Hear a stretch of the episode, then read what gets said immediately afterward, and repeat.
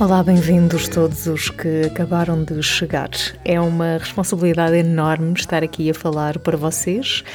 É um prazer imenso recebê-los nesta newsletter e espero que fiquem, espero que gostem.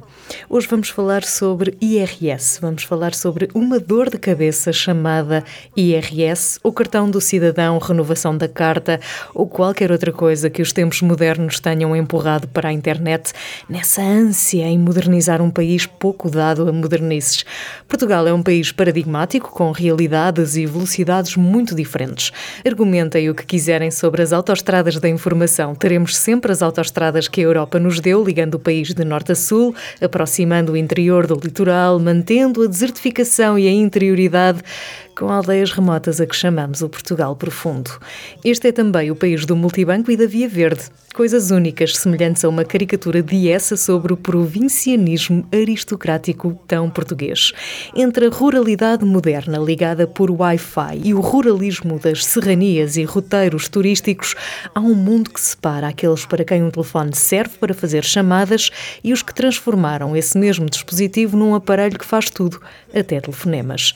Como qualquer sociedade, também Portugal tem ritmos e características de desenvolvimento diferentes, mas digo eu que vos escrevo com um computador portátil ao colo, tablet de um lado e telefone que faz tudo até chamadas do outro, se fôssemos um barco, não estaríamos encalhados, já teríamos virado com o peso do litoral em relação ao resto do país.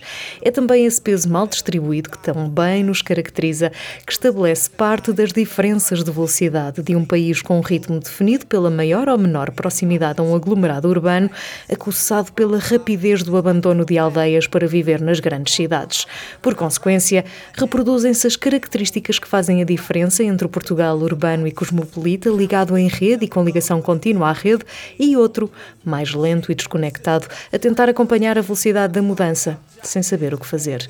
Fora das grandes cidades, a rede móvel é outra, por vezes não há rede, e quando há, também há quem não saiba para que serve. Nas grandes cidades, encafuados em edifícios sem história e bairros nos quais se perdeu a história, há quem não saiba o que fazer para entregar o IRS. Na dependência de filhos e vizinhos, os mais velhos, os mesmos que ficam à mercê do isolamento nas aldeias, os mais velhos tentam aprender a viver ao ritmo frenético das grandes cidades, onde tudo está à distância e tudo se resolve com um clique. De facto, somos um país informatizado no qual a digitalização entrou cedo e entrou bem num processo de modernização do Estado e da administração pública que transformou o atendimento e os serviços públicos. Hoje é tão fácil resolver a maior parte dos nossos problemas enquanto cidadãos que deveríamos estar gratos pelo investimento que tem sido feito nos últimos anos para a desmaterialização dos processos da administração pública. Hum, só que não. Nós até empresas na hora conseguimos fazer. O problema é sempre desfazer, mas sobre isso não precisamos falar, pois não? Mudar moradas, obter certidões, aceder a receitas, boletim de vacinas, pedir apoios, pedir a reforma, renovar a carta de condução, passar recibos, resolver a vida sem sair de casa com chaves móveis e aplicações que nos colocam a vida e o mundo na palma da nossa mão. É tudo tão bonito.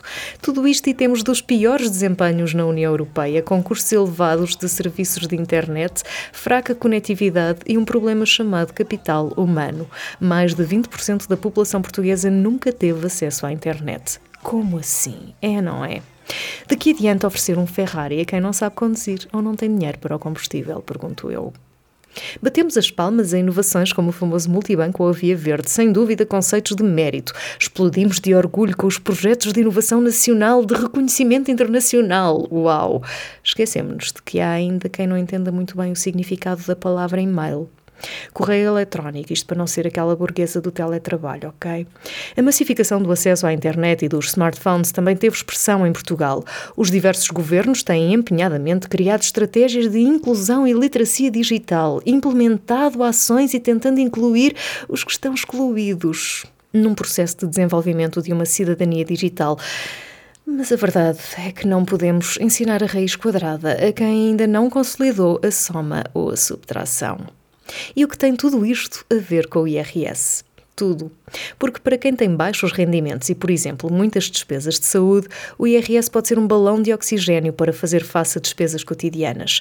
Pode parecer absurdo, mas em Portugal ainda se morre de frio porque temos muita dificuldade em aquecer as nossas casas. Há quem vive em casas sem banho, duche ou sanita, com autocolismo no interior da sua casa. Outros convivem com infiltrações ou umidade no teto, paredes, janelas ou soalho. E não são poucos os que têm luz natural insuficiente num dia de sol.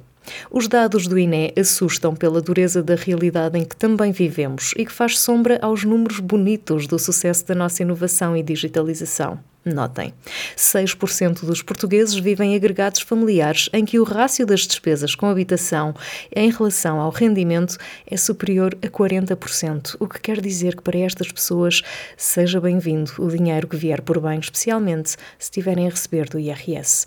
Por outras palavras, estas pessoas querem ser as primeiras a receber, de onde têm de ser as primeiras a submeter a sua declaração e a fazê-lo online, o que também quer dizer que se não tiverem um filho, sobrinho ou uma boa alma na vizinhança, ficam a olhar para o computador que não têm e a pensar na razão pela qual se fala tanto em igualdade, quando na verdade nem o botão de ligar ou desligar conseguem encontrar.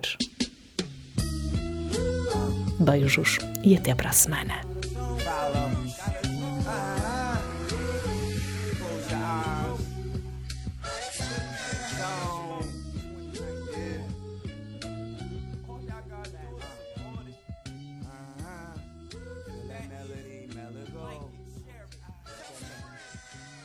Ask myself a lot whether God was real. What's the purpose for my life and will I